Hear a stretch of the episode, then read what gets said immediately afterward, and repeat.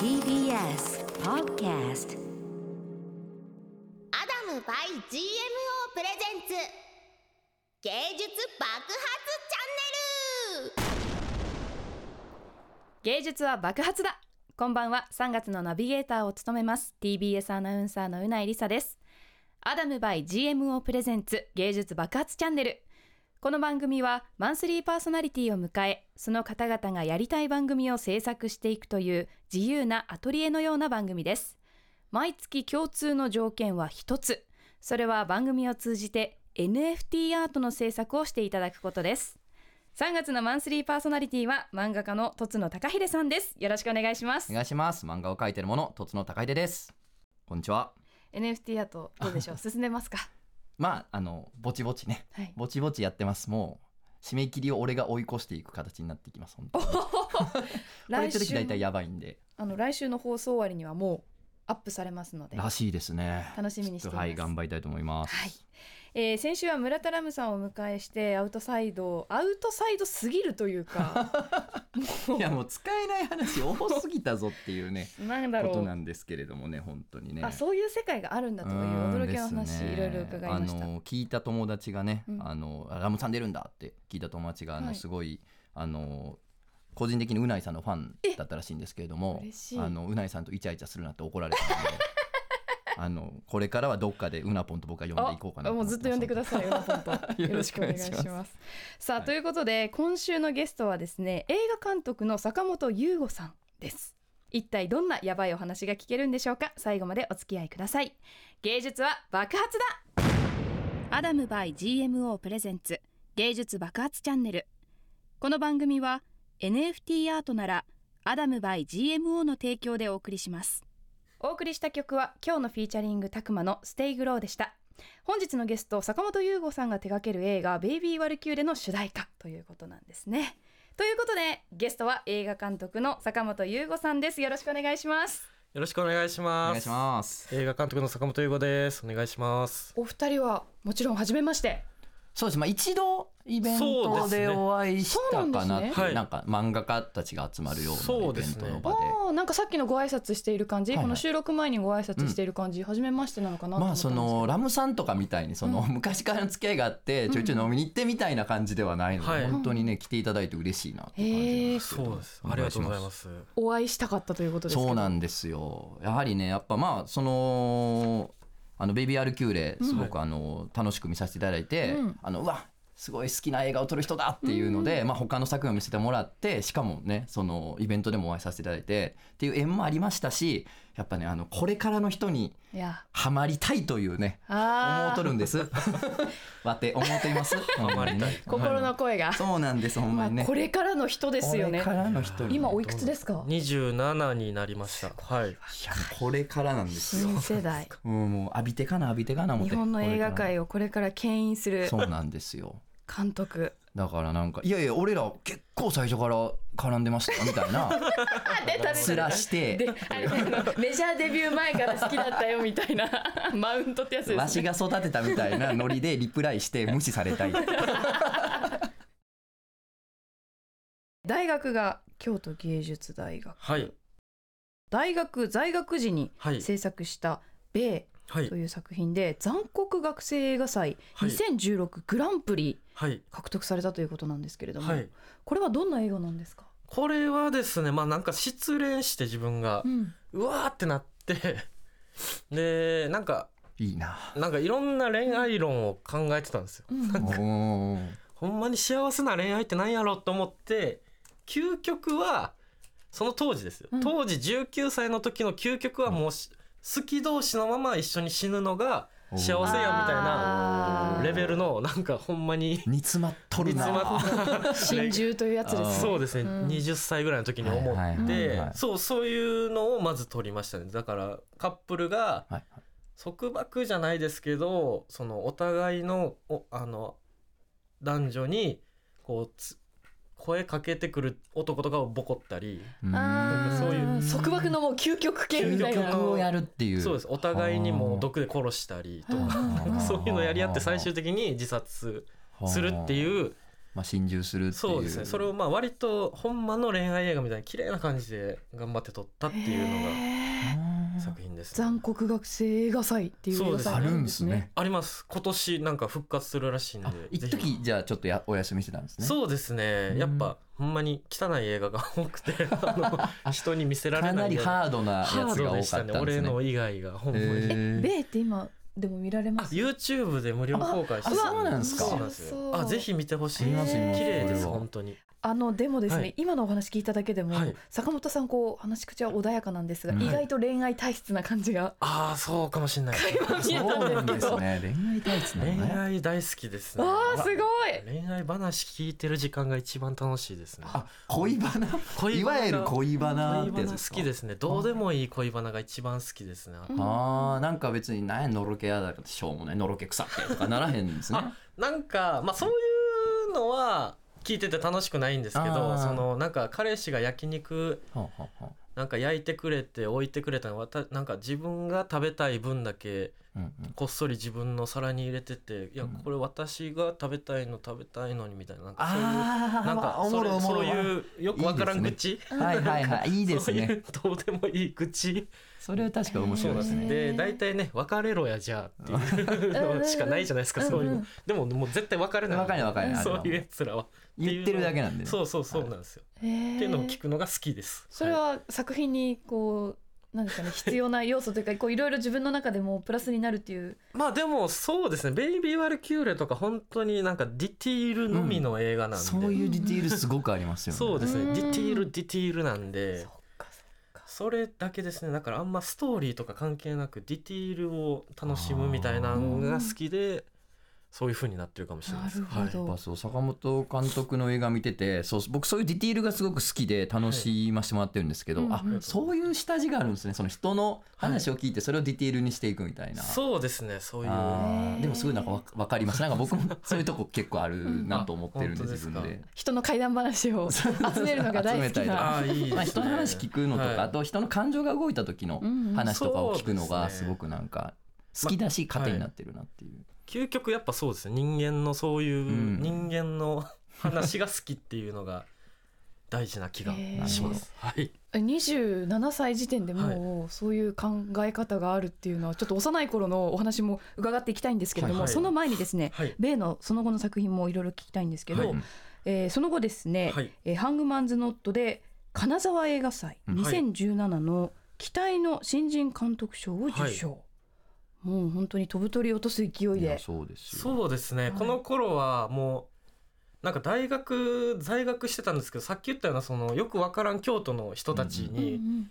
がその大学にもいて、うなんかよくわからん先輩がなんか大学うろうろしてて、うんうんうん。でそういうやつらになるわけにはいかんってめっちゃ思って、はい。12年の時に。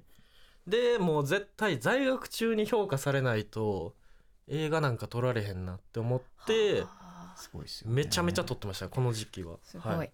だからあの以前お会いした時にお話したんですけど、僕映画を撮るに撮りたい学生で、うん。あの坂本さんの同じ大学の同級生やったら嫌いやったと思うんですよ。もうそのやる気すごいし同期でこんなやる気があって結果を出す、うん。もう正常ではいられない、ね。嫉妬とかいろんな。そうですね。なんならもう浪あの留年して学年ずらそうかなって思うくらい。そんなことはしなくていいですけど。いやでもすごいそういうの分かりますなんかモラトリアムを引き伸ばし引き伸ばした。人たちに囲まれてるとちょっと焦ってくるというかこのはい俺もこうなってしまうかもみたいな。だから頑張らなきゃみたいな。えー。そうなんですよね、はいさあということで、2017年には期待の新人監督賞を受賞されました、はい。そして2020年に公開された映画「ベイビー・ワルキューレ」が大きな評判を呼び続編となる「ベイビー・ワルキューレ2ベイビー」は来週の金曜日3月24日から公開。ありがとうございます。すごいタイミング。お願いします。来週です。ということで「ベイビー・ワルキューレ」に関しては後半でお話を伺いたいと思います。では坂本さんのお気に入りの一曲を皆さんにお聞きいただきたいと思います。どんな曲でしょうか？そうですね、まあ、2930っていうクリープハイプさんの曲なんですけどもうまさにその通りその俺らの世代俺らっていうか俺のはい。世代にめちゃめちゃ刺さる曲なんでぜひ同世代の人に聴いてほしいですね。お聞きいただいたのはクリープハイプで2930でした監督は現在27歳ということですけれども、まあはい。映画撮影する上で現場には年上の方たくさんいらっしゃいますよね、はい。難しさとかってあるんじゃないですか？難しかったですね 最初は。本当に。なんかまあでもだ、えー高校時代からあの演劇部やったんですけど基本なんか俺が何言っても何を言うてんねんこいつみたいな顔されるんですよ。ほうほうほう。周りの同級生とか？そうですね。それこそさっきのその米のその、カップルが人を殺しうんうんて最後自殺するみたいなのも、何えっとそれどどういうことみたいな。どどういうことみたいな。なんかそういうことを言われ続けた人生でしたね本当に。それがやっとベイビー・ワルキューレが当たったらやっぱもう名刺代わりになるんでもうこれね。これ見たら、あこいつがやりたいことってこういうことなんやなみたいなのを分かってもらえるようになりましたね。だから普通の映画みたいなの撮ってないんでちょっとベイビー・ワルキューレも別になんか普通の映画ではないんで、うんうんうんあんなダラダラ喋ってるアクション映画ないじゃないですか。うん。なるほどそれそうかがそうですね理解されるまではだから10年ぐらいかかったんですかねじゃあ。高校から入るなんか結構年上の俳優さんとか、はい。スタッフさんと仕事することも多いと思うんですけど、そうですね。いさって言えます？言う時は言います。あそうなんはい。ただそのベイビーアルキューレ2でやっとその下ができてきて今まで最年少やったんですけど自分は。現場ほぼ最年少。ほぼそうでしたね。でもなんかもう下に怒る方がこっちしんどくなってあなんか。なるほど。昨今のいろいろいなねやー僕もねアシスタントの方はいいらっしゃいますけどさ坂本さんに比べると全然そのかかってるスタッフ少ないですけど、はい。やっぱい一番気使うとこかもしれない。です気使います。作画と同じぐらい気使いますね、はいはい。そのスタッフの方とのやり取りってやっぱり。そうですね。うんだからそうなんですよ。だから意外とその最年少の立場って楽やったんやなとはむしろ。ちょっと思いましたね。はあなるほど、まあいろいろ傷つけないようにとかね配慮をした上でそうですね。伝えなきゃいけないから。はい言う時にこう自分の中で自分に対して誰が言うてんねんって自分もいるんですよ。ああなるほど。偉そうにお前みたいなもんもう一人の自分が。そうもう一人の自分がそそんなそんな偉ないんだみたいな。やけど立場上言わなきゃいけないから言ってるけど。そうですっていうねなんか監督だけやっぱなんかイメージあると思うんですけど椅子座ってあみたいな。ーイメージありますよ。なんかそれとかもやっぱなんか恥ずかしかったりしますね。なんか俺だけ座ってんの何みたいな。全員立ってるのに偉くないといけないっていう居心地の悪さみでもね、はい。その決定しなきゃいけないから、ね。やっぱ一応ね、うんうん偉くないといけないんでしょうけど。そうですね。だから結構芝居してますね。ああ監督監という督やってるんですよみんなやってますねめっちゃ。うわオッケーみたいな。ー 監督や。そんな思ってなくても監督やってんねんなオッケーって言います。えー もうここからはい。新作のお話も含めて「ベイビー・ワルキューレ」について聞いていきたいんですけれども、はい。まずは前作のはい。あらすじ「ベイビー・ワルキューレ」のお話から伺いたいんですけれども、はい。どんな作品なんですか？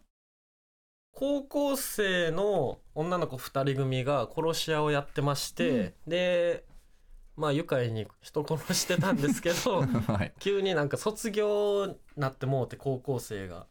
でそれでマネージャー殺し屋のマネージャーに「お前たちはその表の顔がないやろ」みたいな、今までは高校生で殺し屋みたいなのやってたけどで大体あるやんけみたいな言われてその医者で殺し屋みたいな。はいはい。なんかそういうの見たことあるやろ？でそういうの作りなさいって言われて表の仕事を探さなあかんってなるっていう、その普通の逆。殺し屋やのになんかか社会人にならなあかんみたいなんでそのギャップにまあちょっと苦しんだり葛藤したりしながらうん。それでもまあ楽しく、まあ、ルームシェアしながら2人が成長していくっていう物語ですね。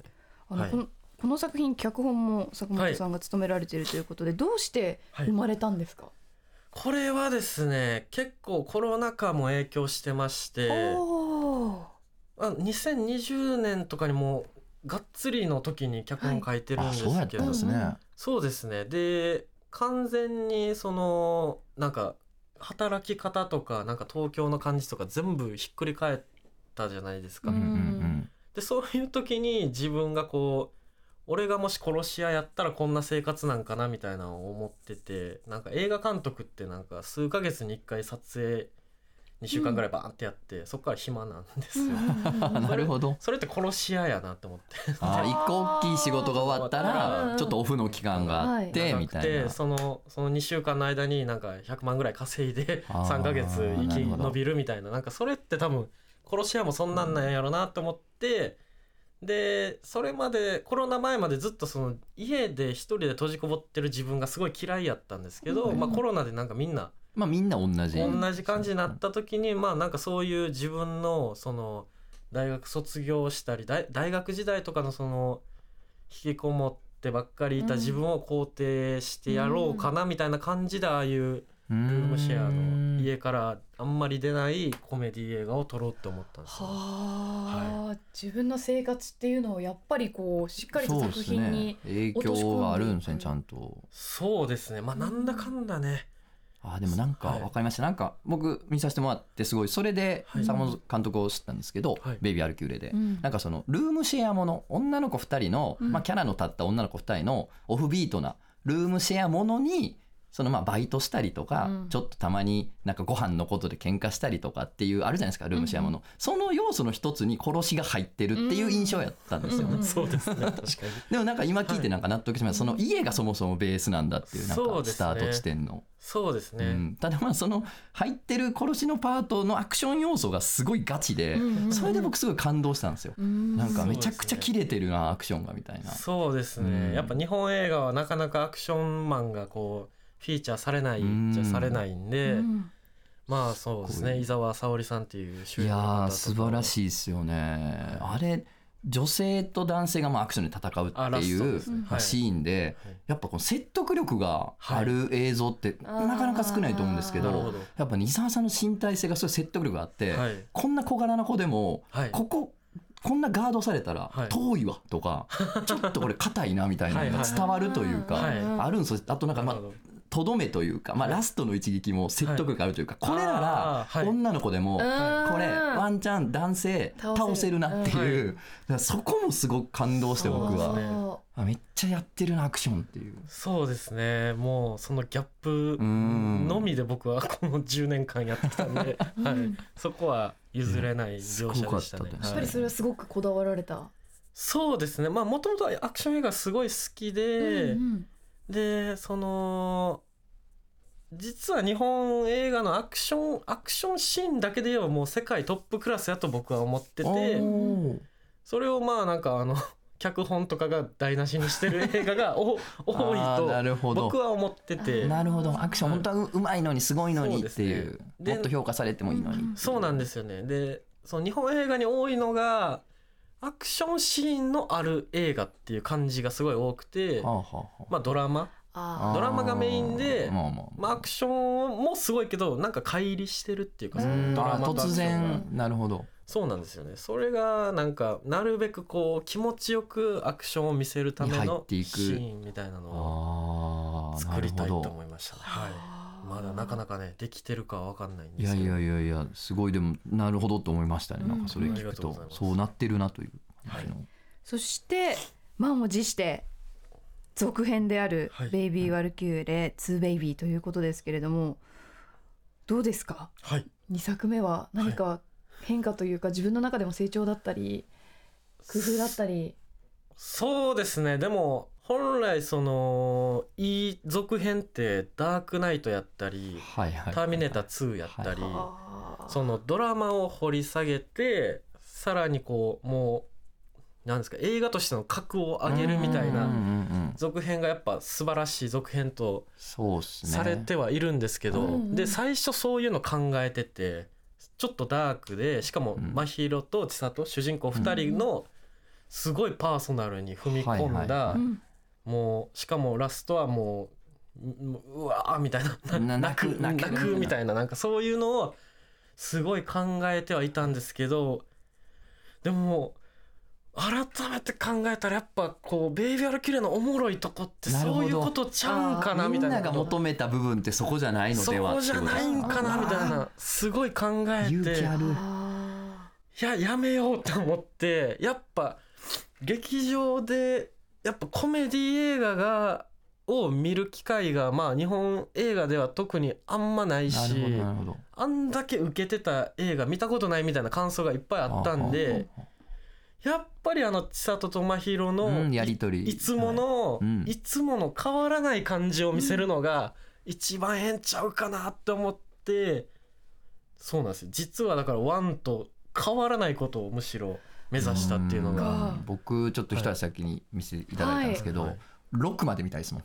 あその6まで見たいこのやり取りを。この2人のやり取りをもう6まで見たいっていうでもなんか印象としては漫画で言うとうん2巻とか3巻に入ってくる名エピソードって感じですね。ー。本当にそう2です。巻のあのなんとか編あれ好きやねんなって言われる感じのやつですね。っていう印象でしたありがとうございます。初めて言ってくれまあした。本当ですか？すごいなんか漫画で言うとそうだなって思って。ああすごいし嬉しいですね。俺いいろんななんかインタビューとかでそういうの答えてはいて。あそうなんですか？そうなんですよ。でも自分から喋ってるんですけどそれ。あ初めて言われましであ自分から思いつきました僕は。僕は自分から思いつきました。いろいろ見てね言ったわけじゃなくてた嬉しいですねということで坂本監督が手掛けた映画「ベイビー・ワルキューレ2」は来週3月24日金曜日から公開です。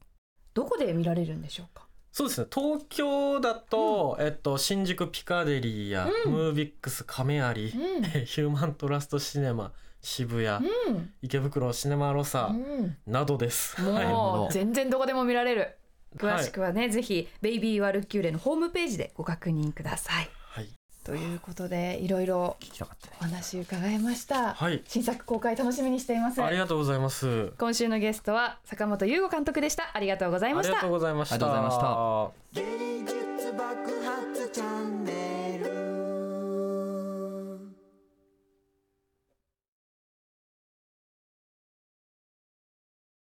ここでアダム by GMO からのお知らせです。皆さん NFT ってご存知ですか？NFT はコピーが簡単にできてしまうインターネット上のデジタルデータに唯一のものとして価値を持たせそれが本物であると証明する仕組みです。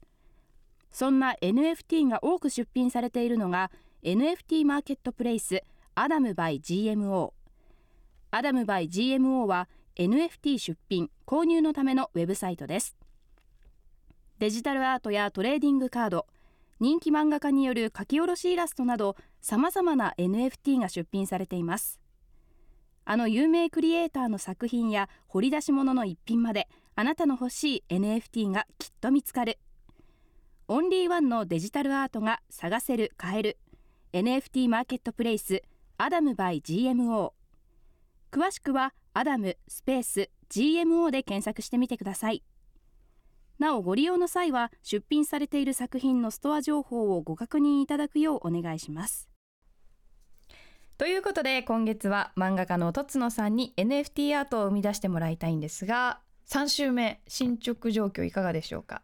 まあ3週目に言うことじゃないっていうのは重々承知なんですけど、はい見えてきましたね。まだ手つけてない。いや見えてますから見えてます。もう見えちゃってるんで。なるほど。僕も見えちゃってるんで。はい、来週の放送終わりにはい。頑張りますよ。配信されますのではい。楽しみにしております、完成した NFT アートは来週発表。